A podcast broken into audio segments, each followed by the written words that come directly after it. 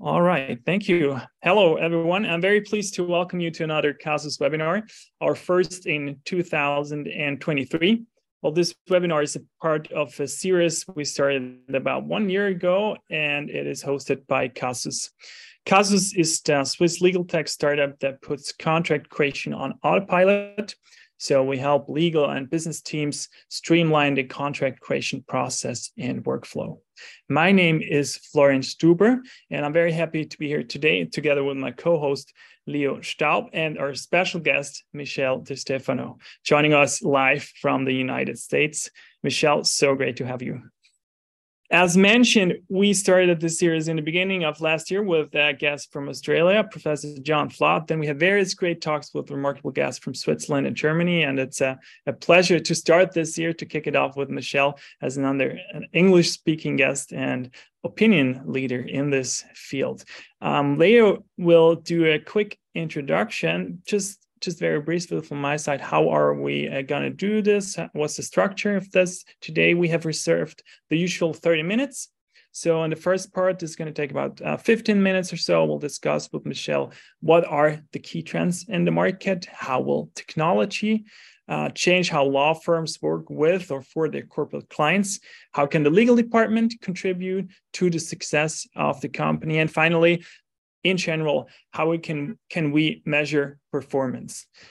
In the second part that's going to be about 10 minutes max we will have we'll be happy to open the discussion for questions from the audience before we'll wrap it up at around six o'clock for the q&a session you are welcome to enter your questions in the comment section that's right on linkedin so in live view it's usually on the on the right side and with that i don't want to lose any more time and i'm happy to hand over to leo for the introduction for our guest today leo please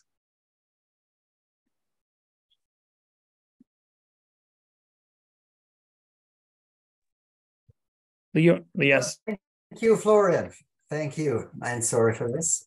Uh, warm welcome to Michele from my side too. It's so good to to see you and to have you here, at least on screen. Uh, Michele Stefano is recognized uh, by the ABA, the American Bar Association, as a legal rebel. Maybe we have time at the end to uh, to see what this is, and uh, better known uh, in Europe at least by the Financial Times as one of top 20 most innovative lawyers globally. She's a professor of law at the University of Miami and an affiliated faculty at Harvard Law School.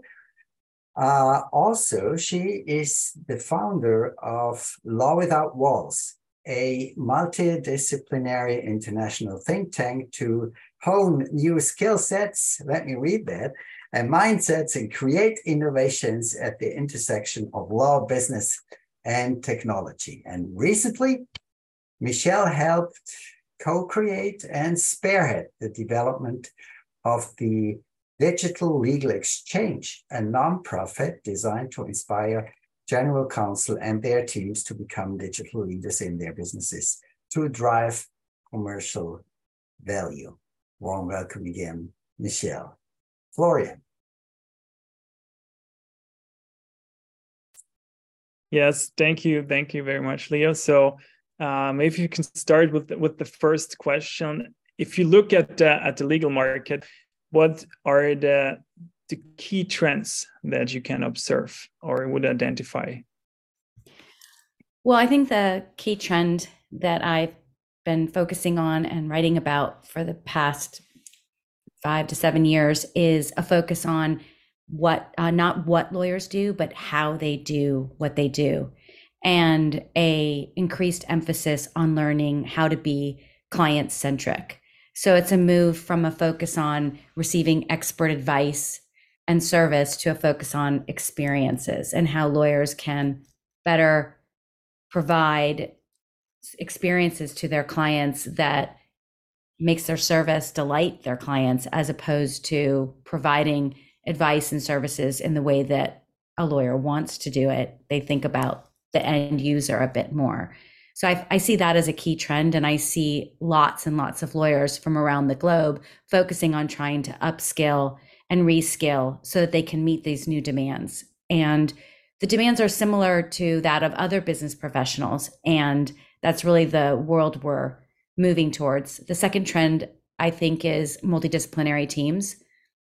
That lawyers are working on teams with business professionals and that's how the world works and it needs to work as everybody knows diversity is the key to innovation and problem solving so it's a it's a it's a really good trend and of course the third trend is one we all know well and that's digital transformation the world is digitally transforming at a speed that none of us probably can keep up with now that we have chat gpt and bard and bing and all of uh, all those other uh, tech uh, tech initiatives and tech innovations in the last few years. So I think those are the key trends that I'm seeing.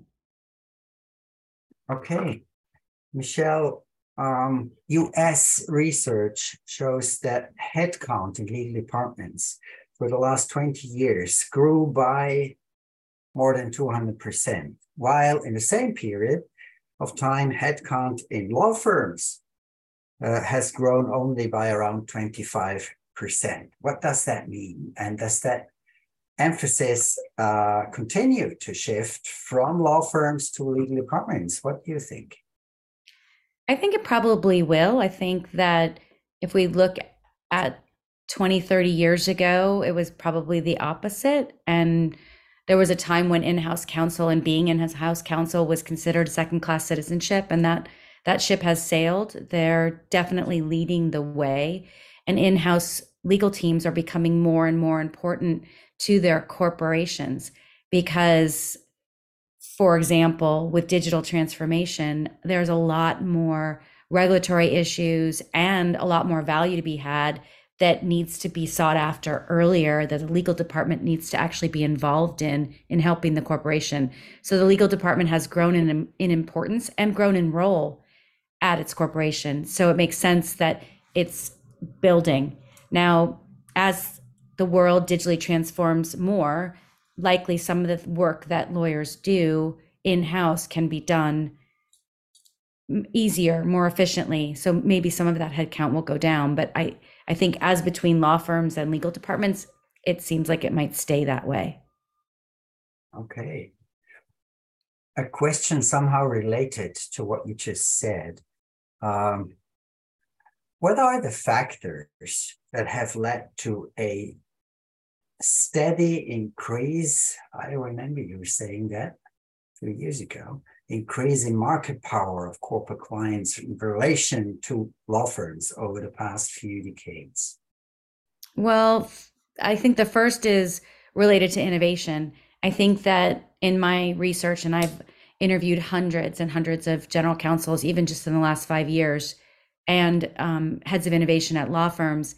And it seems to me that the in house legal departments have been forced to change and innovate in a way that law firms have not yet. Have they changed? Have they innovated? Yes. Law firm lawyers have made great strides, but in house lawyers, I think, have been forced. The, the boat was burning a little bit um, hotter or earlier for in-house and so they've had to change so we're seeing legal departments now with um, mission statements and their own uh, p&l's and um, running themselves like a business and being forced to generate revenue for companies. And that's been driven by digital transformation as well.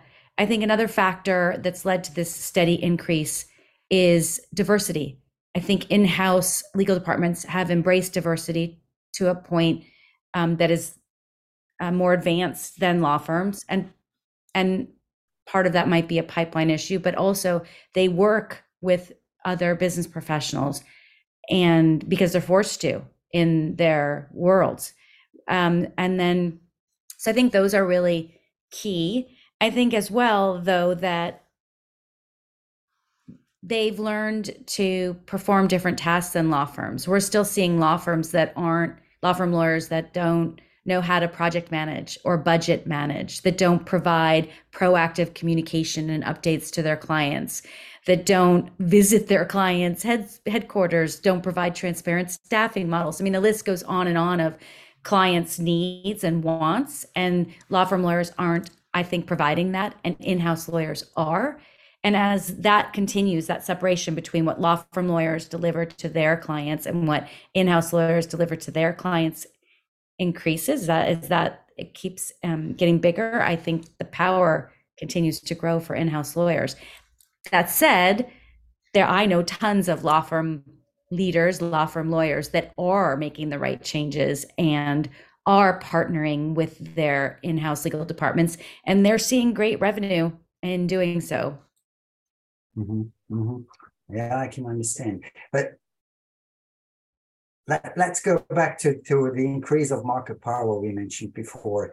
How does this increase uh, manifest itself in practice? Does that change anything in the working relationship uh, we have uh, when, uh, when legal departments have to cooperate with uh, law firm practices? Yeah, I think it's it's almost antithetical because on the one hand, general counsels are saying they want to partner with their law firms and be in co-collaboration, be in the boat together.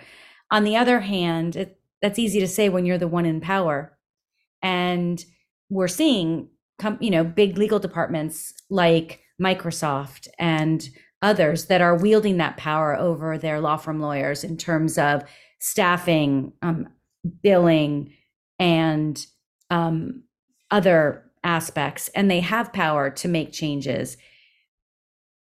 I wonder, though, if the future, I wonder if in the future that we might see more collaboration, more shared risk and rewards, and that if in some in some ways if we instead think about it as power in a power relationship and instead think about how the two groups can help each other, I wonder if we might make more advances in all of these things. Because just given diversity, let's take that for a moment. Just recently wrote an article on diversity and innovation in the corporate legal marketplace. And putting aside issues around supply pipeline issues, in house legal departments and law firms haven't really made great strides in diversity. Are in house lawyers working with diverse professionals more than law firm lawyers? Yeah, because they work with all the business professionals in their company. But if you look at legal departments themselves and law firms, we haven't actually figured out how to be more a more inclusive and diverse industry and profession and i wonder if the power dynamic isn't actually helping because we see that years ago with the i think it was the general counsel of sara lee when they came out and tried to start the diversity push and still now we're having legal departments push their firms to staff differently and and yeah. embrace diversity if you if you open up the hood of the car of both the legal department and the law firm, neither are doing that great. Mm-hmm. So the power isn't actually making change. So my hope is that somehow the two can come together um, to leverage, uh, you know, their strengths and maybe share risk and rewards in this, so that we can figure out how to enhance diversity in the legal profession. Mm-hmm. And for those of you that aren't convinced that look, most people are convinced that diversity matters. I write a lot about why diversity matters. And the reason why I always try to push lawyers is that's how we get innovation and that's how you build revenue. So even all the other reasons why diversity and inclusion matter, it's also how we motivate this new generation of digital natives who really care and want to see the same diversity at work as they have in their own personal lives. Mm. Thank you, Michele. Michele, you just uh, mentioned some aspects that are in connection to my next question. You spoke about working together, sharing risks, and also you mentioned about what uh, lawyers could do to be like more proactive. My my next question is a little bit more general. Like, how will the business model of law firms have to evolve to to remain attractive in the business with interesting corporate clients to to serve their needs? So the business model itself, what do you think? I think there's a few ways. Uh, first, I think that law firms need to simplify their processes and develop processes that are client centric. And what we've seen in the last 10 years is a lot of increase in efficiency and adoption of tech by law firms, but they've done it their way instead of, you know, like Burger King saying, have it your way. And I think that the business model needs to change and be more client centric and client focused so that they simplify their own processes, but do so in collaboration with their clients so that their clients actually want the changes that they've made. A common mistake is for, um, and this is true for any type of digital transformation, for an in-house legal department or a law firm to go look in their own inner, you know, inside of how things are working and try to make it more efficient and effective. And they do that, and then the client comes in and they don't want it like that. So, you know, I hear complaints from business professionals. Oh, great, you put a front door to legal, but now I can't talk to a human law firms have been doing that as well, creating different ways to use technology that help their business model, but at, at the at the um, detriment to their clients' pleasure in working with them. So that's one way I think they need to change. The second is that I think over time the the way law firms bill will need to change. The third um, is, and this is a crazy idea I've had forever. I spent eight years in marketing and advertising before I became a law professor. And advertising agencies structure their teams so that you have uh, people from with different expertise working together. You have the creative person who is being hired to create the um, the the commercials. You've got the strategy person, which is the account executive. You've got the producers. You've got all these different roles, and they work on teams with the client. And I feel that the future for law firms is going to be more multidisciplinary teams working with the clients. And some law firms are starting to do that. We're seeing a big increase in law firms hiring chief marketing officers, chief innovation officers, technology strategists, engineers, data um, data analytics people, and they're in working in the firm. But I'm not yet seeing that real team based approach, um, and that enables each person to leverage their expertise and do the high end value work that they're actually designed to do. So over time, that would be my um, prediction that we might be seeing a model that's more like that. And then lastly, just I think everything will be more digital, the model uh, than it, than it is now, and based on real data, based on not hunches, right? Right now, lawyers will say, well, I've been an attorney for 25 years and I've done deals like this this many times. And so I'm going to say this is probably 75% odds. If we go this way, it'll be this and 85% way. I mean, that that's, that's like bogus, that's bogus analysis in today's world. So that has to change. And, um, our decisions and our recommendations do need to be grounded in data and should be helped by data. And I think that law firms are starting to do this for sure and they can really help their clients because they have a lot more data um, than the clients do in some ways that um, can provide a, a, wider view. Thank you um, sorry. Um, you mentioned technology so um, we, we framed this question as how or will technology be the game changer in the business relations of law firms with corporate clients or how important is it really? We usually talk about we we have uh, the human will be, still be important since this is about uh, we want to talk to real humans not a machine. You said this before. So will really technology be the game changer in dealing with corporate clients?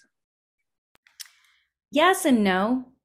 Um, Yes, in the sense that we talked about it, right? I mean, the world is digitally transforming and being able to leverage the data and make predictions and find ways to help clients create new streams of revenue from this information you know so i i, I like to use the example if you're a lawyer um, servicing a rental car company whether you're a law firm lawyer who has a client that's a rental car company or an in-house lawyer you have to be able to predict how the company will be making money in the future because if the company will make more money in the future by selling the maps the track where the consumers go than by selling the cars, then the lawyers need to get involved now to make sure that the data is collected and tagged and has the right permissions and privacies so that the company can take advantage of that.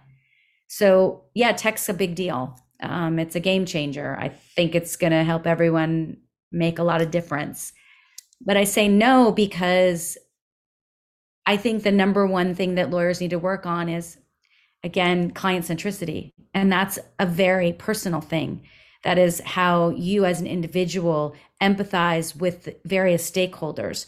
It's about how you as an individual can help your client identify root causes over symptoms. And the, that kind of skill set and mindset is like the DNA of an innovator. And it, it's based, it's relationship based and it's personal.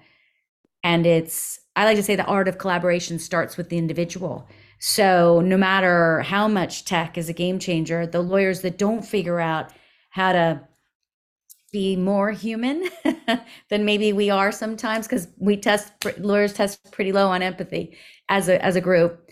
Um, the lawyers that don't figure that out now are going to be even are going to be more lost than they ever have been because then you have technology as sort of a, a crutch uh, that can do the business for you and doesn't have any of the relationship communication stuff.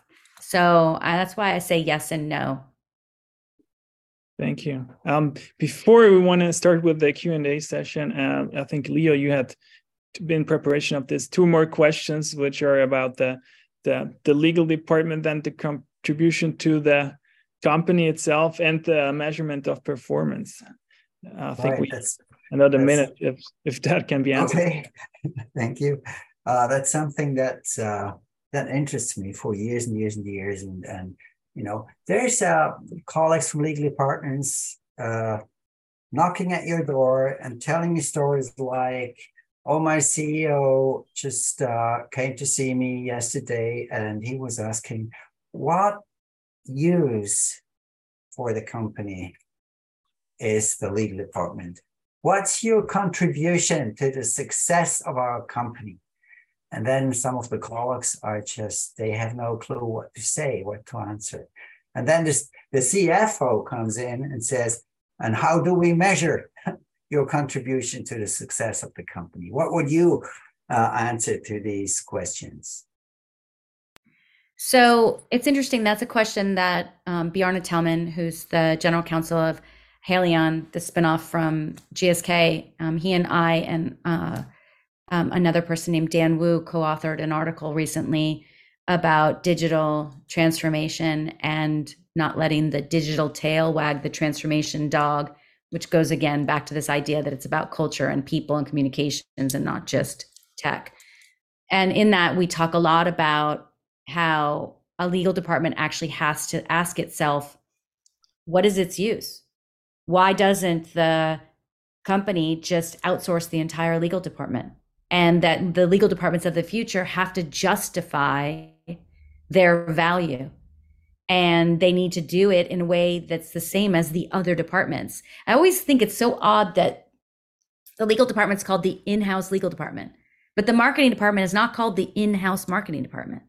It's this other, right? And so that needs to change. And as I mentioned earlier, we're seeing GCs actually thinking of their departments like a mini mm-hmm. business, developing P&Ls and being able to go to the CFO, here's our cost, here's our savings and actually measure the savings. So with digital transformation, you know, using digital transformation to accelerate contracting cycle time can by 10 to 40% can reduce costs by 30% and you have to go show that to them or using ai tools to sift through a company's contract repository to more cost effectively identify opportunities right? Opportunities to go after that can make money for the company. And um and there's been a lot of examples of this. Bt um, company for example has used ai to trawl through large data sets uh, in the regulatory context and to examine a million customer and supplier documents to identify where potential amendments can be made to comply with GDPR. But we're also seeing where they're trawling these contracts to identify opportunities where there's been breaches and they can go after them depending on the relationship with the client or the supplier, right? Because that has to be in line as with the the way the company and the business wants to approach that. But we are seeing changes. I think that you're asking also though about measurement and I think future legal departments, in addition to having mission statements, purpose statements, and P&Ls, um, I think maybe the measurements might change. We've all heard about KPIs, right? Um, a recent Harvard um, Business Review article came out about how we should switch. A guy named, I think the last name Kornfield, how we should switch from KPIs to CPIs. And this wasn't an article about legal departments, but it, it struck me as so right. Given the trend that clients are asking for client centricity, it would make sense that legal departments um, and law firms would start using CPIs, cu- customer performance indicators, um, as opposed to key performance indicators. So you mentioned in my intro the Digital Legal Exchange. Reena Sengupta, the founder of the FT Innovative Lawyers Awards, and I co-developed a client legal alignment study to do kind of that. So to go and ask the business here, what do you want? What's important to you? And how well is the legal department doing? And compare that to what the legal department not just thinks they're doing well, but what they prioritize. And time and time again, we found many times where what the legal department prioritized and thought what the business thought what was really important was really different than what the business actually cared about. And so that's really a switch to start thinking about well, if your KPIs aren't matching what your customer cares puts as, you know, five, on number five on a one to five as priority, then you're not measuring the right things. So I think we might see a change in that um, in, in in that way. Um, so and and I think that would be very helpful for law firms to think that way about their in-house um, clients and for in-house to think that way about their internal business clients. Thank you, Michele. Florian, Thank you. Uh, I think it's about time to open up for our audience. Yeah, we're we're about to run out of time. I think we can take uh, two questions together, uh, Michele. And the one, the first is about uh, diversity. So, uh, do you have any advice for attracting for attracting diverse talent? That will be the first, and I'll also give you the the second. Um, that's a different one. That's what do you think is the key unique selling point of law firms compared to large legal departments? Okay, so very different questions. So the first is um, about diversity, and you and what, could you repeat the first question? Yes. Do you have any advice for attracting diverse talent? Uh, absolutely. Um, a couple pieces of advice. Number one, if if I'm going to take this in two different ways. So for law firms, generally speaking, law firms are who are hiring the the juniors, right? So for law firms, throw out your uh, standard protocols related to law school ranking and um, grade point, grade average, and all the other uh, standards we use right now when we're hiring. Uh, try to make uh, your hiring blind in that respect because I think that cuts out a big piece of the diverse talent um, that's out there. Um, second, try to find ways once you get your diverse talent to ensure that you are leveraging their talents and their strengths. I mean, one of the things that we're finding with law firms, especially, but also in house legal departments, is even once you get diverse talent, you hire them, you lure them, they're there, they're not supported in the way they need to be the environment, the culture is not inclusive. And in general, for digital natives of all, you know, all digital natives, they want to be able to bring their whole, self, whole selves to work. And lo- the law firms and legal departments to figure out how to leverage their talents, whether they're singers, creative writers, illustrators, um, whether they're good at math or coding, if you don't figure out their talents and leverage them, first of all, you're wasting an opportunity to get some, you know, great help. But second, you're going to lose them because they want to use those talents, even though they still want to be lawyers. And there are ways to do that. It's been proven by research that one of the big mistakes teams make is not knowing the talent on the team. And that's not the expertise, it's the talent. So figuring out how ways to let the digital natives bring their crayons out um, whatever, however they define their crayons, is a as a way to, um, I think, keep talent. I'm not going to go into ways to change the pipeline because that's huge, and we are seeing some firms and legal departments work together to try to start at high school to to get change the pipeline. But those are huge initiatives that I think should be done. But I'm assuming the people out there wanted to just hear uh, uh, some smaller things that they can do in house or at their firms. Okay, the second question was what's the unique selling point for exactly. the unique selling point uh, of law firms compared compared to legal large legal departments maybe if you can just in one or two sentences. Well they have more bandwidth and in some law firms often have more people more bandwidth and they might have a deep deep deep level of expertise that in, can really help in-house because when at least from my experience in interviewing in-house lawyers and general counsels i've never worked in-house i have worked with in-house legal departments both as a professor and back when i worked at levi strauss and company you know in-house lawyers have to be more generalists and they need to rely they rely on their law firms to help them with the deep understanding of whatever area of law that they need. So I think that is one unique selling proposition for law firms. I think another unique selling proposition for law firms is they're external. We all know diversity matters and that's a piece of diversity that we we can't let lose sight of. What how a law firm will see the problem. Now, you know, I'm big, you know, I if you read my books, you'll see that I say that it's a negative that law firms sometimes approach um, complex problem solving, you know, too narrow minded. Yet sometimes that difference of the way they see the problem will help the in house lawyer see the problem differently. So having an external advisor, I think, is important in the mix and as opposed to just internal.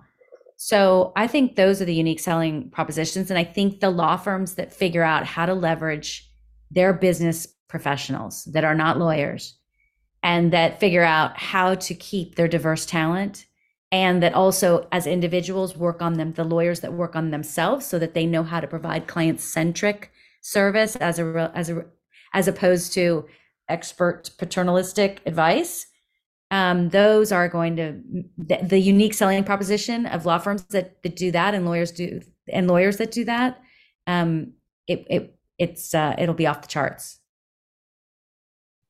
Great, thank you. I think there were other questions, but you have answered some of them along the way. That was also about um, human versus technology or hiring. What would you look for in candidates? Uh, maybe we will take one last, if you um, just one quick questions for for for the end before I'll wrap it up. If you had to name one trend that you think is the most over or underrated what would that be? Looking at the market what is oh wow this is uh, important. Do you see something that's totally overrated or underrated well i guess i think the overrated one is this idea that the machines are coming and we're all going to lose our jobs i don't i don't think that's true i think the underrated one is the training of lawyers i mean we we need to change the way we train lawyers if we expect lawyers to actually provide service differently and be able to leverage technology. So uh, that, that's, I think, where I would I would go. I, I don't think the sky is falling for the majority of lawyers. For lawyers that don't figure out how to provide that client centric service, how to be curious and humble and self reflective, and how to be uh, approach problem solving by asking why instead of jumping to solutions, having growth mindsets, those lawyers, yeah, the sky's going to fall. But for everyone else, it's not. Sky's just opening with all this technology. Thank you. Thank you very much. I myself would have a lot of uh, follow up questions, but unfortunately, looking at the time, um, I have to I have to wrap it up here. Uh, uh, thank you very much, Michele. We have discussed today, and I think for me, like the recurring pattern was human on the one side, but technology and the data on the other. You mentioned the key trends. The key words for me were client centric, multidisciplinary, and digital transformation. You mentioned them again when you talked about the business model, right? You said efficiency, yes, but again, client centric, uh, multidisciplinary, and uh, uh, based on real uh, data. Technology is a game changer, you said, but again, it's individual it's it's personal personal uh, so always human human and data. That's i think that's that's good to hear for us humans uh, but also there's something to do. Uh, measure the right thing for example you mentioned as well uh, for the legal department uh, when it comes to performance and making uh, contributions. And thanks to the audience for some interesting questions from there. Special thanks to Michele our guest today for sharing uh, your thoughts and insights. It's been very insightful and a real pleasure having you here today. Thank you so much. The recording of this webinar will, uh, of course, be provided on a website, uh, casus.ch, uh, and as a podcast on, on, Spotify. If you have any questions, feedback, or comments, we'll be happy to hear from you uh, through the usual channels. And uh, I want to mention this, our next webinar is already scheduled for the end of April on the 25th. So we will, for once, change the perspective and talk with other founders uh, in the legal tech industry. Um, so I expect this to be very interesting as well, and I'm already looking forward to it. If you are interested too, uh, please follow us in LinkedIn, and we'll keep you posted. For today, again, thank you all very much uh, for joining us. Um, I wish you, and depending on whether you are in the US or here in Europe, a wonderful day or a wonderful evening, and uh, hope to see you all very soon. Thanks so much. Bye, everybody. Bye.